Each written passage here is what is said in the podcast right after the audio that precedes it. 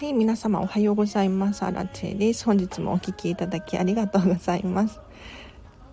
最初はですね、ちょっと人が集まらないので、自己紹介でもしてもいいですか？えっと、私はこんまり流片付けコンサルタントで、このチャンネルはですね、毎日毎日更新しております。で、お片付けに関するお悩みだったりとか、あとはもっと磨きをかけたい人そんな方のためのチャンネルでございます。はい。なので是非気になる方いらっしゃいましたらフォローしていただいて毎日聞いていただけると嬉しいなと思います。で平日の朝はですねライブ配信をしていてですねお片付けの質問にお悩みに答えていますので是非コメント欄で教えてほしいなと思います。で通常はですねあるテーマとかに絞ってでお片付けのお話をだいたい2 3 0分していますね。昨日もあのレターが届いたのでねそれに返そうと思って 収録していたんですけれどそれがねちょっとアプリ落ちちゃって途中ですごい残念だったの。だから今日この後また撮り直しをします、うん、昨日一回喋った内容を思い出して思い出してもう一回撮り直そうと思ってます。はい。だいたい平日朝9時過ぎくらいから10時過ぎくらいまで1時間くらいを目安にライブ配信させていただいております。ただちょっと明日に関してはお休みをしようと思ってもしかしたらお昼にできるかもしれないんですけれど。うん、というのもちょっと朝早い時間に美容室の予約をしてしまってちょっと私間違えたなって思ったんですけれど。そう明日はちょっとお休み。はい。でも基本的に平日の午前中朝はですねライブ配信しておりますのでぜひぜひまた聞いてほしいなと思います。あ組長さんおはようございます。ありがとうございますコメント。今日もお片付けのお悩みお片付けに関係しなくても大丈夫です。はい。ぜひぜひ悩んでることとか私に聞きたいことがあればコメント欄で教えてほしいなと思います。今日はですねまだ始まったばかりです。10時10時15分までを予定しておりますので全然まだまだお話できますね。はい。でそうだな。なければないで私が勝手に話し始めちゃいます。もうね喋りたいことは山のようにあるんですよ。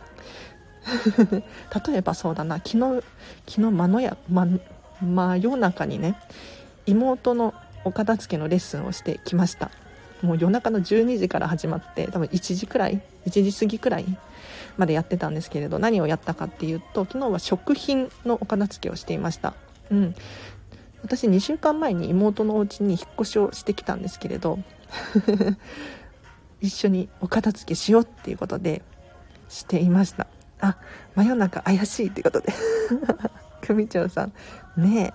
そう。本当になんかあのお風呂入ったらやるとかってレッスンを言ってて真夜中になっちゃいました。で何をしたかっていうと,、えー、とまず食品を全部出しましたね。うん。例えばそうだな。コンロ下の収納だったりシンク下の収納に入っているもの。それからあとはシンクの上に出てるものですね。調味料だったりとか。あとは冷蔵庫の中身とかも全部とにかく出してあ、まあ、冷蔵の食品に関してはまあ時間が経つとあれなのでパパッと終わらせる。みたいな感じなんですけれど、まあ、乾燥してるもの常温で大丈夫なものに関してはもう全てとりあえず出して目視でこう把握する、うん、あパンダパンダさんおはようございます。嬉しいですコメント。あの本当に嬉しいの。ぜひぜひあの挨拶だけでもしていただけると。でも全然聞いてるだけでも大丈夫です。はい。あのね私がコメントできないタイプの人間なのですごいなって尊敬するんですよ。それが嬉しいの。で食品のお片付けなんですけれど目視でまず自分がどれだけの量を持っているのか確認する。これが非常に大切で昨日妹もねあの全部食品を出したら結構持ってるわっていう風に言っていて。そう。だから意外と持ってたらしいですね。でこれとか1回しか食べてないなとかなんだろうこれもう飽きちゃったなとかこれ食べてみたけど美味しくなかったんだよねとかいろいろあるんですよ。でそうこうしているうちに賞味期限が切れてるみたいなものがあったりとかねするんですよ。だから食品とにかく全部出します、うん、奥の方とか皆さん大丈夫ですか？なんだろう例えばもうちっちゃいパックに入ってるうん鰹節とか。なんかそうだな。餃子買った時についてきたタレとか。意外とねあるんですよ。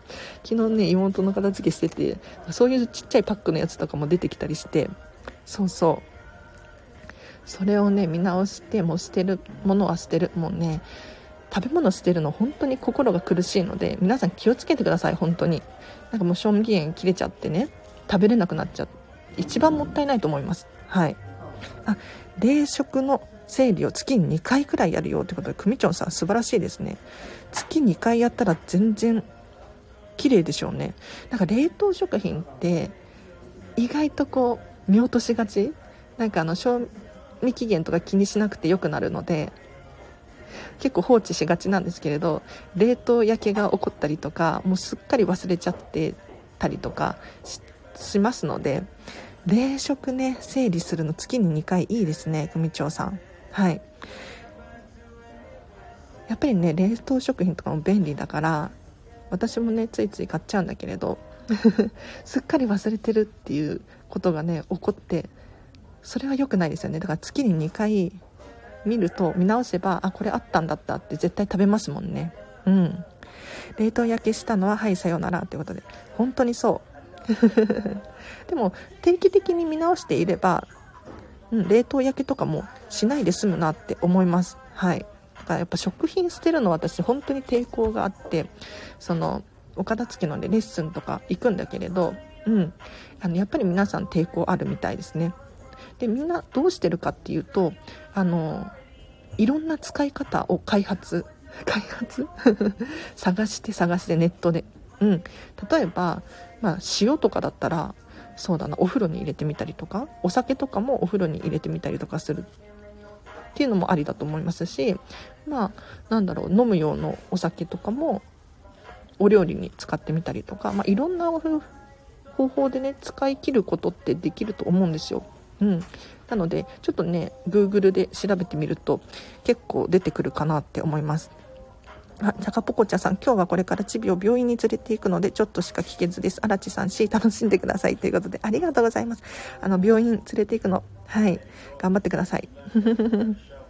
やでもちょっと聞いてくださって嬉しいですなんか毎日毎日聞いてるとやっぱり習慣化されてお片付けお片付けみたいな感じで脳に残ると思うんですよねこれめちゃめちゃいいなと思ってそれをね思って私毎日配信してるんですよ本当に だからぜひ利用してほしいなって思います。でそうそう今日ねディズニーシーに行くんですこれから。でディズニーシーに行くんだけれど今ねシェアオフィスにいるんですよ。はい。でなんでこんなことになってるのかっていうとあのディズニーシーの中のチケットは持っていなくってあのホテルミラコスタでランチ食べようと思って。うん。私の居場所バレますね。そう、まあ、でも変な時間に予約したので全然バレても大丈夫かな。でそうなんでこんなことをしているのかっていうとあパンダさんディズニーということでそうそう今日ディズニーシー行ってきます。なんでこんなことしてるのかっていうとあそこが私の理想だからなんですよ。皆さんあの理想の暮らしとか理想の街とかお部屋とか想像しました？どうですか？なんか結構ざっくり考えてる人っていらっしゃるんですよ。広いお家に住みたいなとかあとはミニマリストになりたいなとか田舎暮らしがしたいなとか、まあ、ざっくり考えるっていうのも、まあ、ポイントとしてはいいと思うんですがコツとしてはやっぱりもっと詳しく考えることなんです。どういうことかっていうと、まあ、広いお家に住みたい。とするじゃないですか。そしたらそこで何をするの？これが大事なんですよ、うん、例えばソファーでゴロゴロするのか とにかくゆったりコーヒー飲みたいのかわからないけれど何をしたいのかここが重要なんですね。で何をしたいのかっていうのは結構今できることあるんですよ。例えば朝早く起きて美味しいコーヒーを飲んでちょっとゆっくり本を読みたいみたいなのってどこでもできると思うんですよね。うん。ただまあ確かに広いお家に住んで大きいソファーに座ってとかっていうのは難しくなってくるかもしれないんですけれどまずは行動をやってみる、うん、習慣化していく。こっちが先かなって思います。はい。あジャングルティスさん今日もおはようございます。ありがとうございます。えっと今日はですね10時15分までを予定しております。はい。片付けのお悩みご質問どんどん答えていきますよ。ぜひコメント欄で教えてほしいなと思います。で私もねあの人のライブ配信とかにコメントするのなかなか勇気がいるタイプなんですけれどそういう方はですねぜひレターを送ってください。はいスタンド FM 内のレターの機能がね大変便利で匿名で長文をくれるんですよ。なのでぜひぜひお気軽に質問してほしいなと思います。で最近ねこうライブ配信で質問欲しい質問欲しいレター欲しいレター欲しいって言ってたらめっちゃ届いちゃったんですよ。あのもちろん全部返すつもりでいます。はい。やる気はみなぎってますのでご安心ください。でね昨日ライブ配信あ違うレター返ししてたらアプリ落ちちゃったんですよ途中で。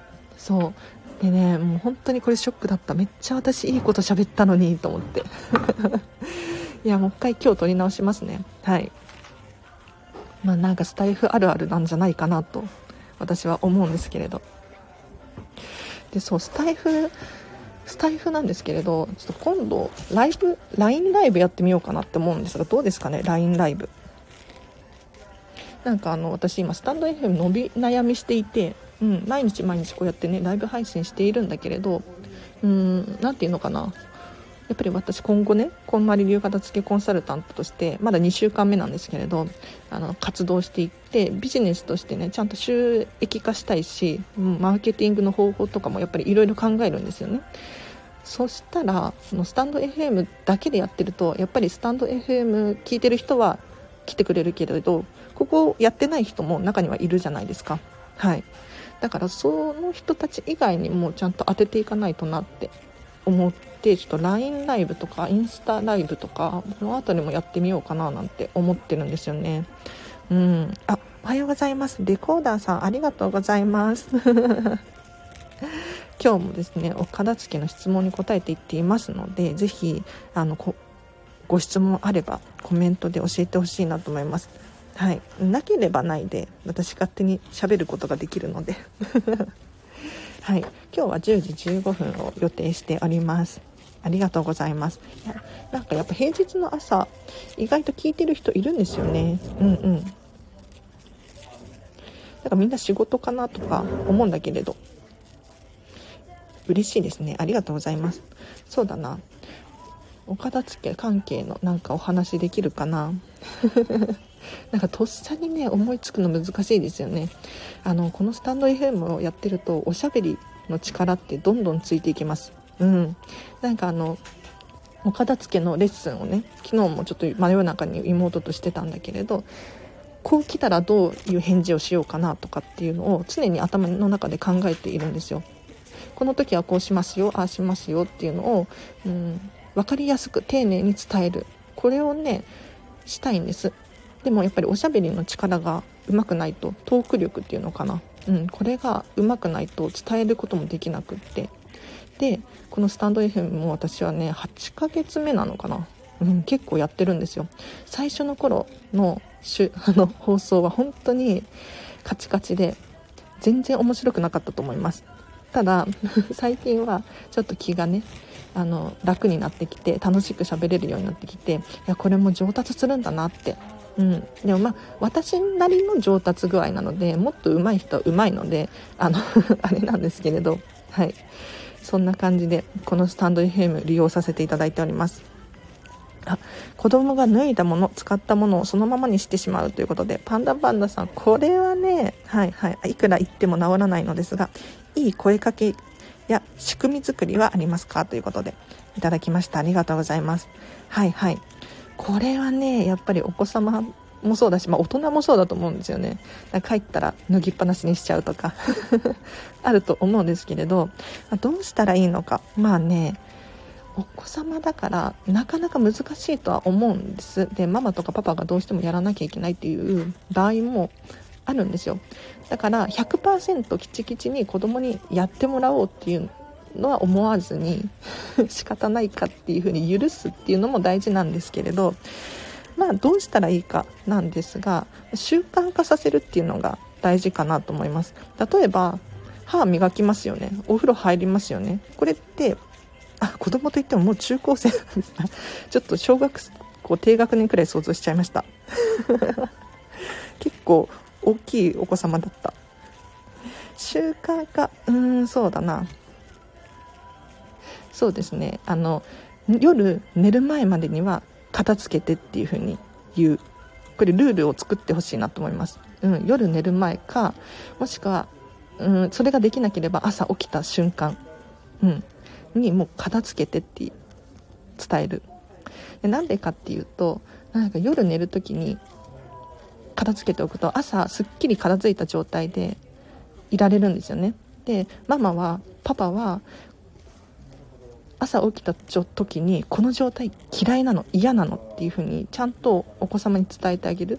なんかああしてほしいこうしてほしいっていうよりかは私はこの状態我慢できないからとか私はこの状況が嫌いだからとかなんだろう。そういう風に感情を伝えてあげると結構お子様にも伝わるんじゃないかなって思います。うん、なんかねやってほしいやってほしいって言うと人ってそんなに心に響かない。ですよ。そうなの。ただこれはどうしても我慢ならないと。発狂しそうになるみたいな感じで伝えるといいかもしれないです。あ私は今やりなさい。今っていうことで。あいいですね組長さん。はいはい。あの本当そうですよね。終わったら片付ける。これが一番いいです。うん。もちろん。で楽だしあのこれが習慣化されている人多分組長さんお片付けレベルが高いので できると思うんですけれどこれができたらもう最高なんですよ。本当に。ただやっぱりできない人いるんですよね。うん。でやなんだろう人によってそのお片付けのレベルが違うなって思うんです、まあ、どういうことかっていうと私はミニマリストタイプなので物の量が極端に少ないんですよね。そうじゃなくて一方でいっぱい物を持っているんだけどちゃんと管理はできるみたいな人もいるわけですよ。だからその部屋の散らかり具合とかも心地よい環境とかも人それぞれ違うんですよ。どう思うのか。これはたとえ家族であっても違いますね。だからママはこうがいいああがいいパパはこうがいいああがいいっていうのをまずちょっと家族会議みたいなのを開くといいかもしれないです。でお子様の主張もあると思うんですよ。うん。なんで脱いだものをそのままにしてしまうのっていう理由が。これをちょっと導き出してあげてじゃあしょうがないねってなるのかいやそれは仕方ないくないでしょと。なる場合もあるかと思うのでちょっとこれ家族会議必要かもしれないですね。うん。あ4歳の子供のおもちゃの量が増えてしまいパンパンになってきました。多くて使いにくいので減らしたいです。子供と一緒に選別してもほぼ使うと言います。あらあら。選別の集中力も持たないのでいい方法あれば教えてほしいです。ということでありがとうございます。なるほどね。まあねお子様のおもちゃどんどん増えちゃいますよね。なんか買ってきたりとかもらったりとかうんするので増えちゃって結構収納パンパンになるなって思います。でこれね本当は一緒にやって欲しいんですけれどもやってますよね。でほぼ使うって言ってるんですね。うんうん。ほぼっていうことは使わないものありますか？例えばそうだな。パパとかママがこれはあった方がいいって思ってるものだったりとか、うん、お子様はもう飽きちゃったとかって言ってるんだけれど高かったからとか、うん、いただいたからとかそういった理由でパパとママが残しているものがあればそれはどうするのかっていうのをよくよく考えるっていうのがいいかなと思います。ただ、まあ、お子様がほぼ使うっていうのであれば使うんですよ。ときめくの。大切なんです。だから勝手に捨てちゃうと多分お子様悲しい気持ちになってあの そう例えばそうだトラウマみたいにそうお片付けイコールなんだろう捨てること嫌なことおもちゃ捨てられたみたいな感じにね記憶されちゃうと困るのでほぼ使うのであれば全部取っておく必要があるかなと思います。やっぱりお子様だから集中力持たない。これは当たり前のことですね。うん。ただ例えばそうだな。新たにお家に入れるものを増やさなければ徐々に減っていくと思うんですよ。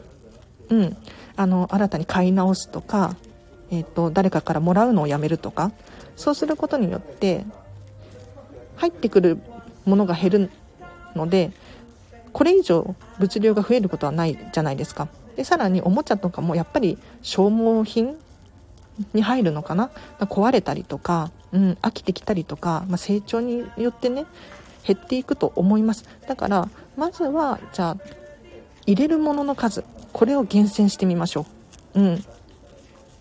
どうですかね？これ質問の答えになってたかな？なんかもっともうちょっと詳しく教えていただけると答えられるかもしれないです。はい。レコーダーさんありがとうございました。4歳はねそう3歳くらいから好き嫌いが分かってくるらしいです。これこんまりさんが言ってたので正しい情報なんですけれど。うん。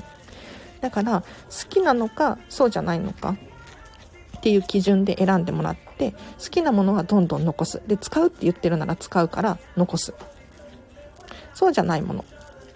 それは手放す。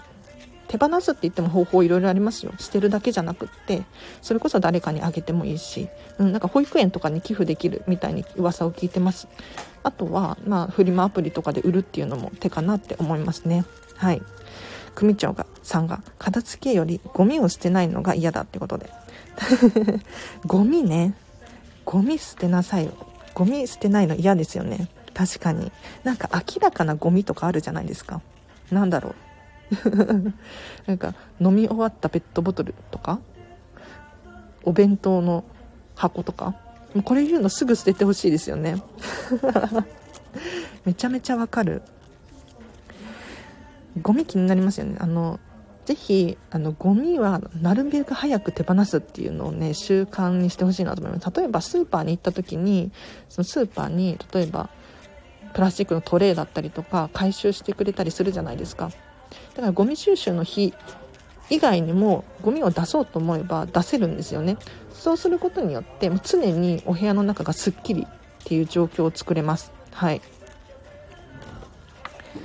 あパンダさんが大きくなって話し合いしたことないので試してみますということで。あいいですね。嬉しい。よかったよかった。そうそうそう。ぜひちょっともうママはこれは限界だからどうにかしてほしいみたいに伝える。うん。いいと思います。なんかやってほしいって言われると人ってなんか分かんないけれどやってくれないんですよ。うん。なんかなんだろう。やってほしいとかあとは物が欲しいとかもそうですね。あれが欲しいあれを手に入れたいって思ってもなかなか手に入らないんです。じゃあどうしたらいいかって言ったらもう行動に移す。だから手に入れたいものも、えー、と欲しい欲しいじゃなくってじゃあそれを手に入れるためにはどういう行動をしたらいいのかっていうのを考える。これが大事なんですよ。だから誰かにねやってほしいことがある。場合はじゃあその人がどういう環境だったらそれをしやすいんだろうかっていうのを考える。うん。これいいと思います。アホーダンスだったかな？アホーダンス。なんかあの駅とかコンビニとかの前にゴミ箱あるじゃないですか。あそこにゴミ箱のところにペットボトルのマーク書いてあったりとか新聞のマーク書いてあったりするじゃないですか。そしたらあここにペットボトル捨てればいいんだな。ここに新聞紙入れればいいんだな。みたいな感じでわかるじゃないですか。これがアホーダンスって言ってなんかあの自然と体が動くデザインのことですね。うん。ドアノブがあったらひねればいいんだなとか。これがアホーダンスなんですけれどこれお片付けに転用できるって私は思っていてもうお子様がもう自動的にお洋服を脱いだらハンガーに戻すとか洗濯機に入れるっていうのをしたくなるデザインを考える。ちょなかなか難しいこと言ってますけれど。はい。あ。テープさんおはようございます。今日もありがとうございます。今日はね10時15分までを予定しております。まだまだ答えられますね。是非あのコメントで質問あれば教えてください。ありがとうございます。うちもお菓子のゴミも捨てれないいですということで。あらお菓子のゴミも捨ててくれないんですか？大変だ。なんかなんだろうな。やっぱりゴミ箱に入れたくなるようなそんな工夫大切ですよね。例えばなんですけどやっぱりご自身のお片付けを完璧に終わらせる。これが重要だと思います。例えば私ディズニーシーこれからね行くんですけれどディズニーシー大好きなんですね。で何がいいかって常に綺麗なんですよ。でねあのポップコーンとかも落ちたらすぐ拾ってくれるじゃないですか。常に綺麗なんです。そうすると人って不思議と綺麗に使いたくなるんですよ。綺麗な場所って汚したくないんですよね。ただ最初からちょっとごちゃごちゃしている場所ってまあいっかって許しちゃうんですよ。だからどんどん散らかってきたりするので是非まずは自分のお片付けと向き合う、うん、これが大切かなって思います。組長さんママがおもちゃで遊んでいる子供を見てどのおもちゃで遊んでいるか把握して子供が寝ている間によく使う使わないおもちゃを分けてしまうとか。いいですね。素晴らしいです。ありますよね。使うやつ使わないやつ。で使わないやつちょっと収納場所分けてみるとか。ね。いろいろアイデア浮かびますね。いいアイデアありがとうございます。ちょっとメモしておきますね。あ確かによく使うもの。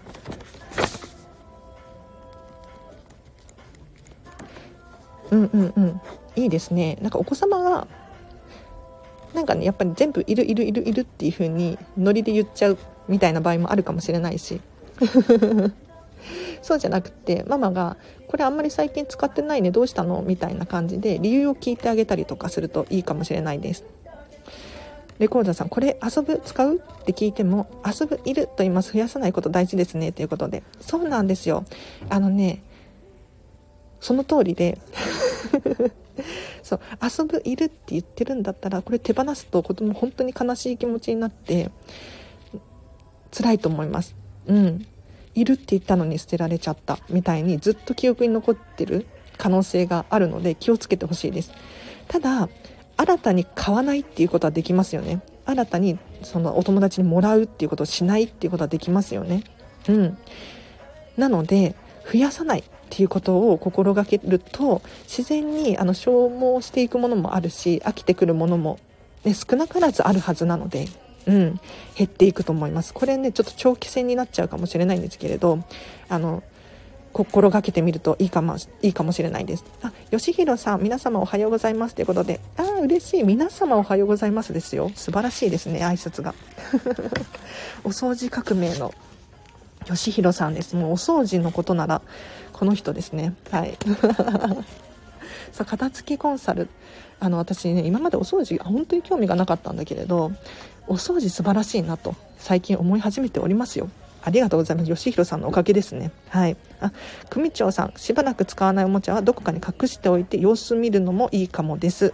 私は息子にゴミ箱差し出して、ほら、中に入れてって。天才です、天才。はいはいはい素晴らしいですねこのアイディアいいですねちょっと皆さんちょっとやってみてください もうゴミ箱とかゴミ袋をもう渡しちゃっていらないの使ってないのあるみたいな感じ？いいですね。これ大人も使えますよね。大人も。なんかあのとにかくこれどっかの本に書いてあったの？断捨離の本だったかな？なんかねいや違うな。思い出せない。なんかゴミ袋をとにかく持って家中うろうろするっていう。そうすると明らかなゴミって結構あるらしいんですよ。うん、なんかちっちゃいものでもそうなんですけれど明らかなゴミをとにかくその持っているゴミ袋の中にポンポン入れていく。結構ねあの捨てられるらしいですよ。ちょっと皆さん参考にしてみてほしいなと思います。はい。すごい。リビングに洗濯物靴下とかそっち系はいはい。入れを置いたら脱衣所に行かなくても洗濯物入れてくれるようになりました。お面白いアイディア。はいはい。扉開けるとかワンアクションが大事なんだなと思いました。ということでテープさんありがとうございます。素晴らしいアイディアですね。確かに。なんか人ってこれ簡単にできることってできるんですよね。うん。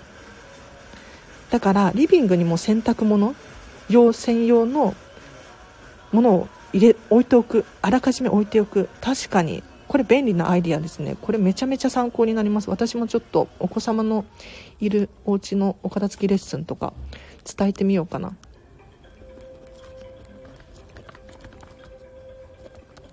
なるほどね。なんかこれあのね以前読んだ本の中に書いてあったんですけど人ってつい行動したくなる。そんな方法があるよっていうふうに書かれていてで行動ってどうやって起こすことができるのか。なかなか行動に移るの難しいじゃないですか。どうしたらいいのかっていうととにかく簡単にすることなんですよ。うん。だからもう本当に なんだろうボタン押すだけとかうん。ちょっと見るだけとかそれが非常に簡単なんですよね。だから例えば Amazon とかもついポチっちゃうじゃないですか。ね。YouTube とかもついつい見ちゃいますよね。これってアクションが簡単だからなんですよ。だから行動したくなる見たくなるやりたくなる。これねあの何だったかな、ね、元任天堂の企画開発の人の本なんですけれどついやってしまうつい行動してしまうなんとかって本。読んだことある人いるかな。これはめちゃめちゃ面白かったですね。うん。なんかついつい人が行動したくなるように仕向ける。これ大切だと思います。特にお子様とかねゲーム感覚でやるといいかもしれないです。組長さんあんいいですね。ありがとうございます。荒地さんありがとうございました。ということであありがとうございました。こちらこそ質問いただいて。なんか皆さんのアイディアが私の参考にもなるし皆さん同士の参考にもなって本当に素晴らしいです。うん。いやここのチャンネルやっててよかった。どんどん皆さん同士でこうお片付けのレベルが高まっていってますね 嬉しいありがとうございますあパンダさん、短い時間でしたがありがとうございます。お仕事行ってらっしゃい。はい、皆様一日、良い一日をということで、素晴らしいです。はいはい。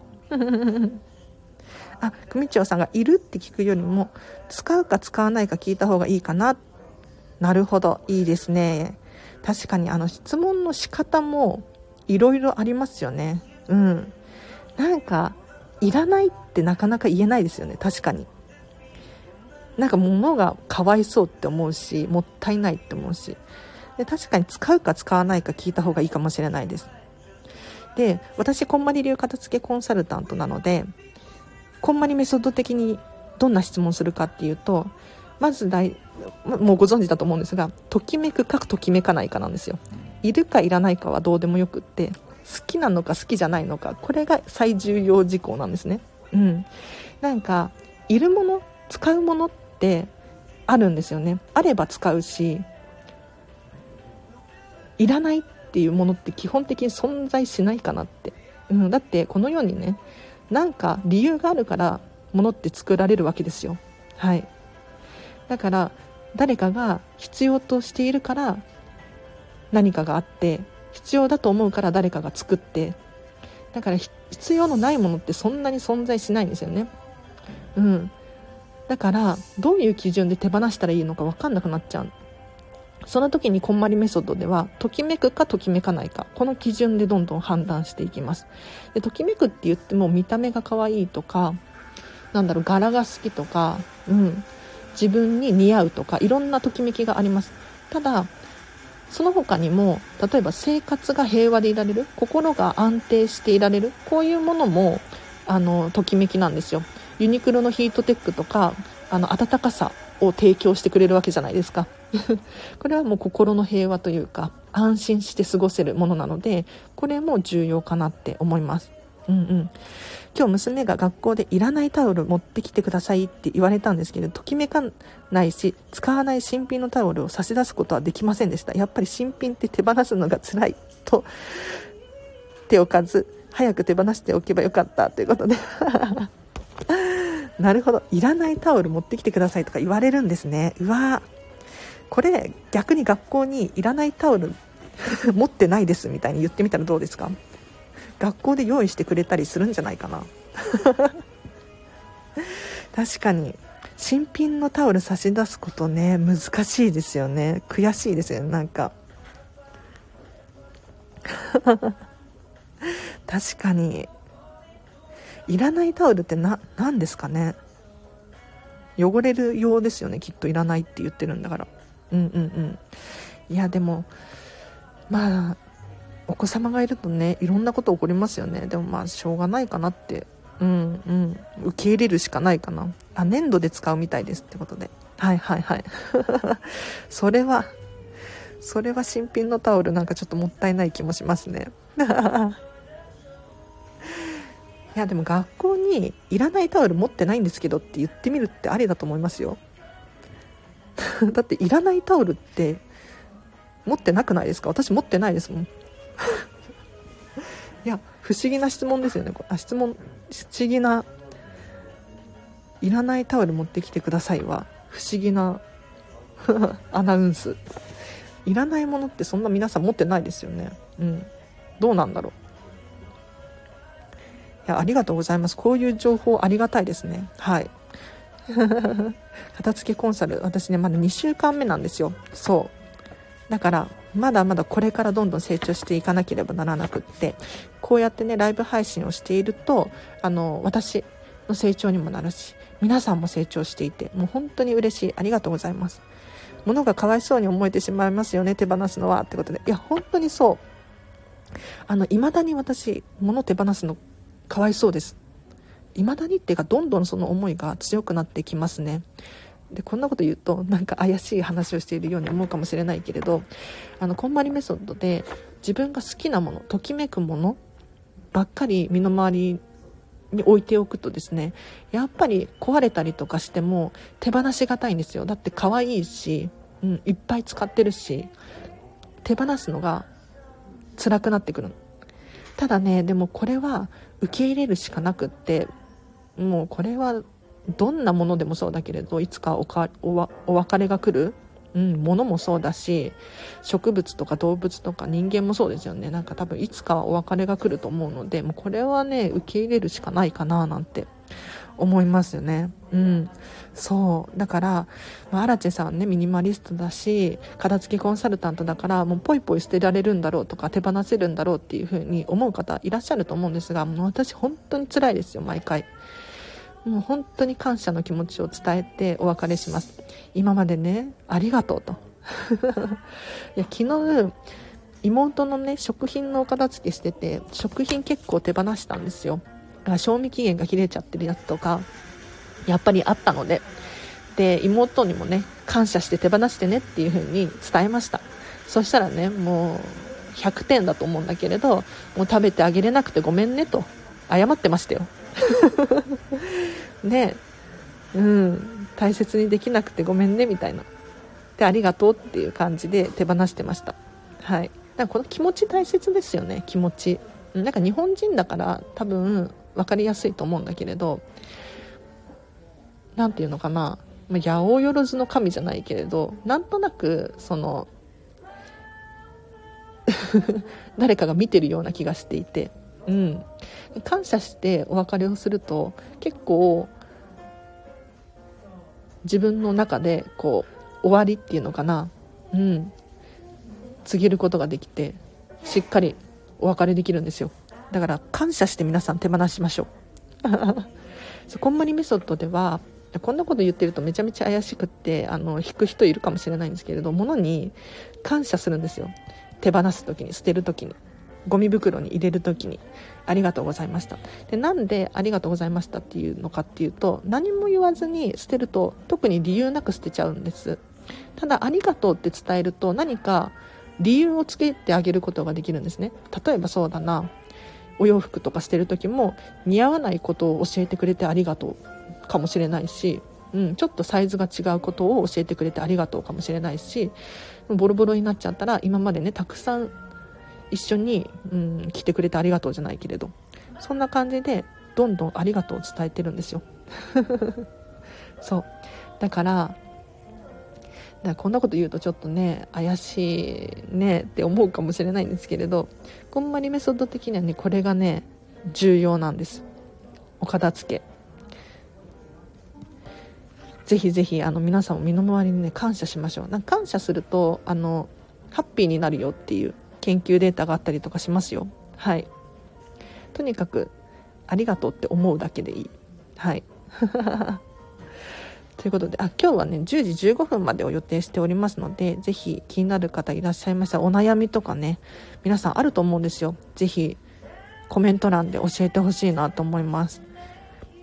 吉弘さんがたとえ汚れても他の人に渡ってもリサイクルされても使ってもらえた方が物も嬉しいって思って感謝りしてます。ああ感謝り素晴らしいです。なんか断捨離じゃなくてね。感謝りですよね。うん感謝して手放す。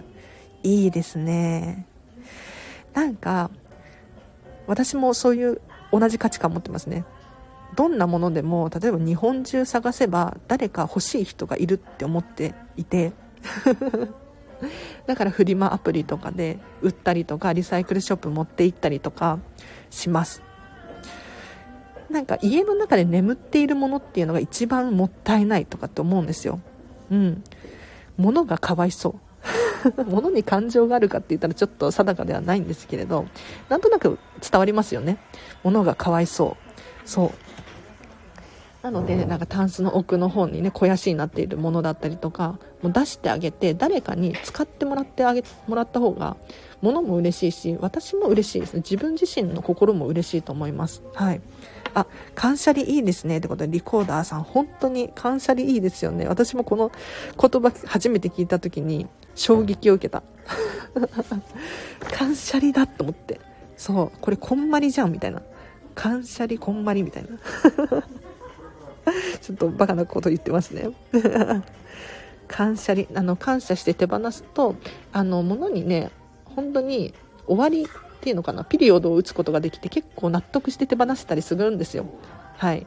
なんかいつまでもこうね、もやもやして手放すかな、どうするかなって悩むことはできるんですが、もう、感謝して、感謝すると結構手放せたりするんじゃないかなって思います。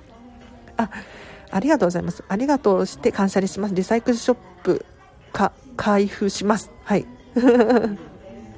いいですね、いいですね。リサイクルショップぜひ感謝してほしいなと思います。はい。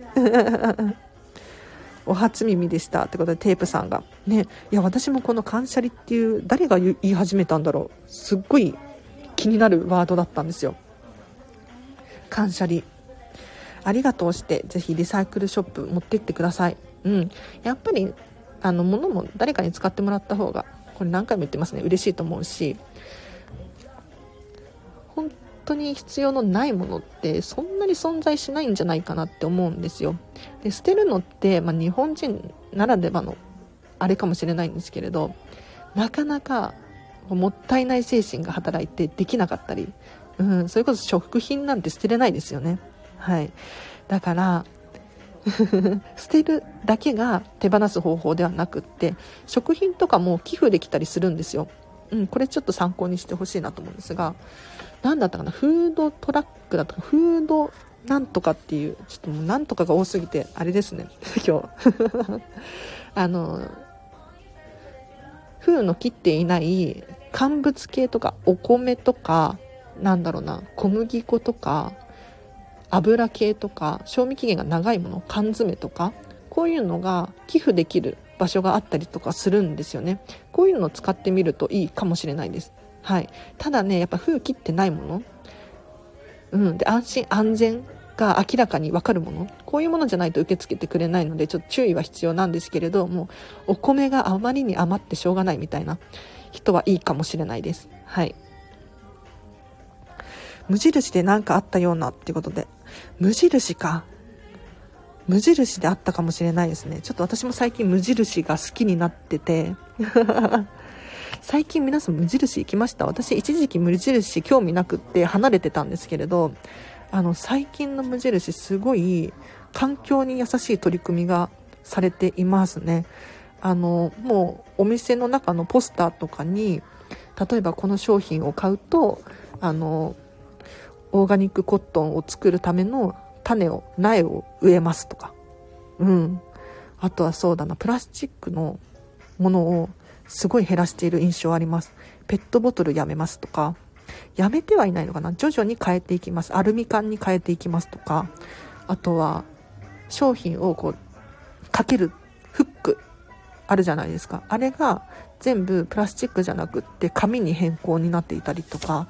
すごいね、あの、試みうん、素晴らしいなと思って、私のこの価値観、今の価値観と合ってて、最近はですね、無印良品はね、ちょっと気になる企業なんですよ。だから最近ね靴下買いましたよ。無印で。オーガニックコットンの靴下。これがね多分300円しないくらいだったんですよ。そんな高くないですよね。うん。なんか普通オーガニックコットンとかってなると高いしなんか躊躇しますよね。だったら安いその 3, 3足1000円のやつでいっかとかって思っちゃうけれどこれくらい安くってデザインも可愛くってってなったらオーガニックコットンの商品をみんなが買いやすいじゃないですか。そうするとやっぱり意識が高まってまあうん、まあ、私の勝手な価値観かもしれないんですけれど、うん、いいなって思いました。はい。無印良品でちょっとフードトラック調べてみますね。ありがとうございます情報。はい。もうちょっと質問答えられそうですね。もしお悩みあれば。なければないで私があと10分くらい勝手に話し始めちゃいますね。でそうだな。お知らせしてもいいですか？じゃあ。LINE で公式アカウントやっております。こちらはですねあの完全無料のメルマガですね。私が毎日毎日300から500文字くらい送らさせていただいておりまして1分くらいで読み切れると思います。あの荒地さんから LINE 来たってお片付のモチベーションキープにつなげていただいたりとか何か生活に役立つヒントだったりとか送っているので皆さんね参考にしてみてほしいなと思います。でさらに特典として私から私に直接メッセージが送れるんですよ。だからあの私にね 感謝の言葉があるとか結構ねあの長文が送られてきたりするんですけれどもありがたく読まさせていただいております。でさらにまあえっと、このスタンド FM のリクエストだったりとかお悩みとか、うん、直接聞いてみたいことがある。例えばお片付けのレッスンをしてほしいとかこういうのも受け付けておりますので後でリンク貼っておきますのでお友達登録してほしいなと思います。はい。いかがですかね？もし何かあればコメントで教えてほしいなと思います。なければないでお知らせしてもいいですか？今あの LINE 公式アカウント限定でお得なキャンペーンやってますよ。あのお片付けのオンラインレッスンですね。はい。なんか私実は飲食店でいつも働いてるんですけれど最近めちゃめちゃ暇で仕事ないんですよ。うん。で仕事ないのにこんな楽しそうにしててなんか 申し訳ないんですけれどなければなんか仕事楽しいんですね飲食店の仕事。食べるの好きだし美味しいし。なんだけれどなければないで私片付けのことめっちゃできるなと思ってそれはそれで楽しいんですよ。でそのこの暇な時間を使ってもうキャンペーンやろうと思って。今ね1レッスン3時間9800円っていうのでやってるんですね。これあの LINE 公式アカウントからお申し込みしてほしいんですけれど通常ねこんまり流片付けコンサルタントに片付けレッスン頼むと1レッスン5時間3万3000円なんですよ。そう。これが相場です。はい、でここからなるべく値段を下げないでくれってこんまりメディアジャパンに言われてるんです。というのもやっぱりあのその価値があるし、うん、それよりも下げられちゃうと自分で自分の首絞めることになるよっていうふうに言われていて。で、うん、これだけの価値のあるものだからこれくらいの値段で提供してほしいって言われてるんだけれども最初に限って私は2週間目なんですよ。こんまり流片付けコンサルタントになってから。だから最初に限ってはやっぱり集客がね必要だと思うからキャンペーンみたいな感じでやってもいいよっていう風に言われてるんですね。だからあこれ私今暇だしめっちゃチャンスだと思って5月の末のレッスンまでですねもう時間全然ないんですけれどあのもしタイミング合う方いらっしゃったら LINE 公式アカウントで詳細送りますのでぜひあのお 友達登録してメッセージ送ってほしいなと思います。はい。ただね、私ご利用しするつもりはなくって、本当に、あの、やる気のある人だけ来てほしいんですよ。わかりますか？なんか、誰でもウェルカムみたいにしちゃうと、あの、なんだろう、やる気がない人来られても、もったいないなと思って。うん。めっちゃやりたくって、もうタイミングめっちゃよく合う、合うみたいな感じの人いたら、ぜひぜひ この機会にチャンスなのでっていう感じですね。はい。ということでもうちょっとじゃあ喋ろうかな。これからね私ディズニーシー行くんですよ。楽しみすぎる本当に。で私なんでこんなにディズニーシーハマってるんだろうってもう本当にバカみたいにハマってるんですけれど。今日もねホテルミラコスタの中のレストランで1人で1人でランチ食べに行くんですね。で何をしに行くかっていうとまず癒されに行くっていうのが目的です。癒されに行く。皆さん何か自分のためにしていることありますか？なんかもう主婦の方とかだとお子様がいる旦那様がいるってなるとお料理しなきゃいけないしあの子供の面倒見なきゃいけないしとかで自分のために使う時間なくなっちゃったりしてませんか？なんかそれがたまりにたまるとストレスになると思うんですよね本当に。うん。だからどこかで調節しないと本当に何だろう爆発する寸前までいくと思うんですよ。だから私もね結構最近ちょっとモヤモヤしていることがあってうん。それを解消じゃないけれど ストレス解消じゃないけれどディズニーシーに行って美しい景色を見ながらねリラックスしてこような来ようかなって思っているんです。うん、でこれがまず1つ目の目的なんですけれどとはいえ私片付けコンサルタントですよ。プロの片付けコンサルタント。なのでディズニーのねお片付け真似したい。とにかく綺麗なんですよね。お掃除とかもとにかく綺麗。うん。でさらに言うと接客とかも学びたいなと思っていてなんかやっぱり人を感動させるっていう目的が同じだなって思って。ディズニーオリエンタルランドのキャストさんと私の片付けコンサルっていう仕事がどうやったら人に喜んでもらえるのかっていうのをとにかく考えるのでちょっと真似できるところあれば真似したいなと思って今日もこれからね勉強がてらじゃないけれど本当にそういう風にしようと思っていて。ゆくゆくは私ディズニーキャストになりたいんですよ。ディズニーキャストになりたい。いやでもね面接落ちるかなとかって思うんですよ。だって履歴書にこんまり流片付けコンサルタントってね資格が書かれている人雇うかな 謎なんだけれど。ちょっとねディズニーキャストになりたいんですよね。ディズニーキャストになってもうしっかりとその人に感動を与えるサービスとは何なのかとかみんながその他のキャストの人たちがどういうふうに行動しているのかだったりとかあとお掃除の仕方お片付けの仕方。ディズニーってこういう本も書かれてるので、うん、やっぱりねここがしっかりしてるんだと思うんですよ。そこを学ぶことによってその私のこんまり流片付けコンサルの仕事もより磨きがかかるんじゃないかなって。結構ね私勉強熱心ですよね。自分で言うのもあれですけれど。はい。なのであの私片付けコンサルでプロなんですけれど私でもねもっとできないかなもっといいことないかなって悩むんですよ。本当に。だから皆さんがねプロじゃない皆さん。プロじゃない皆さんとかって言うたら失礼かな。悩むの当たり前なんですよ。本当に。でお片付けに関して言うと終わりが来ないです。多分こんまりさんですら日々日々悩んでますね。でこんまりさん最近3人目のお子様がね生まれたんですけれど男の子が。うん。やっぱりその子供が小さい人のお片付け。これね動画あげますとかって言ってましたね。この間。うん。だからちょっとこんまりさんの YouTube 動画とかもフォローしておくといいかもしれないです。はい。ということで10時15分までを予定していたのですがいかがだったでしょうか？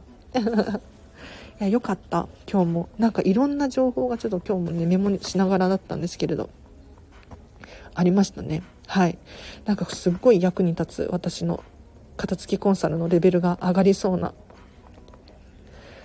情報を聞けて本当に良かったです。えっとね、ちょっとね、明日のライブ配信がお休みです。はい。というのも美容室朝早い時間予約しちゃってちょっとミスったなとかって思ったんだけれど そのためにあのお休みでございますはいで次はもえっ、ー、とあさってですねはいあさって木曜日のまあ大体9時くらいから10時くらいまでを予定しておりますので、ぜひ参加できる方いらっしゃったら、また参加してお片付けのモチベーションアップだったりとか、やる気アップにつなげてほしいなと思います。はい。で、さらにレターを随時募集していますので、あの、ここでね、コメントしなくても、質問がある方いらっしゃいましたら、匿名で長文の質問を送れますので ぜひレターの機能を使ってください。この後もね、私、あのディズニーシーに行く前までにレターいっぱい届いてるのでそれどんどん返していこうと思ってますはい。昨日撮ってたんだけれど、アプリ落ちちゃってダメだったんですよね。残念なことに。だから撮り直しをして、で、他のレターにも答えてっていうのをやろうと思ってます。はい。あ、レコーダーさん楽しかったです。嬉しい。ありがとうございます。また参加してください。はいはい。あの、このチャンネルはですね、あの、平日はライブ配信で、土日は収録放送。で、1日1回以上更新していますので、今日もね、この後レター返すので、どんどん更新していきます。もしね、あの、気になる方いらっしゃったら、はい、フォローしていただいて、またお会いできるととっても嬉しいです。あ、今日もやる気が出ました。今日とりあえず一つでも多くありがとうします。あ、いいですね。感謝りしてください。はい。あ、リコーダーさんもありがとうございました。ということで、あ、皆様のお片付けの背中を押せて本当に良かったです。あの、わからないことがあったら、LINE 公式アカウントでもいいですし、えっと、このスタンド FM のレターの機能でもいいので、ぜひぜひ、あの、質問してください。このチャンネルのネタにもなりますし、私の成長にもつながるので、本当に助かっております。質問は大歓迎です。はい。でもしかしたら私正式なこんまり流片付けコンサルタントになったから、これからね、めっちゃ忙しくなる可能性あるじゃないですか。ちょっと期待を込めて言ってるんですけれど。そしたら、その質問に返すっていうのも難しくなってくるかもしれないので、今チャンスです、本当に。今私に出会えている人、チャンスだと思います。なので、ぜひまた聞いていただけると嬉しいなと思います。では皆様、今日お片付けする人とかもね、いると思います。感謝料ね、する人いると思いますので、応援しております。はい。ちょ、別れの挨拶が決めた方がいいですね。なんかいつも名残惜しくなっちゃって。今日はここまでにします。皆様今日もハピネスな一日を過ごしましょう。あらちんでした。バイバイ。ありがとう。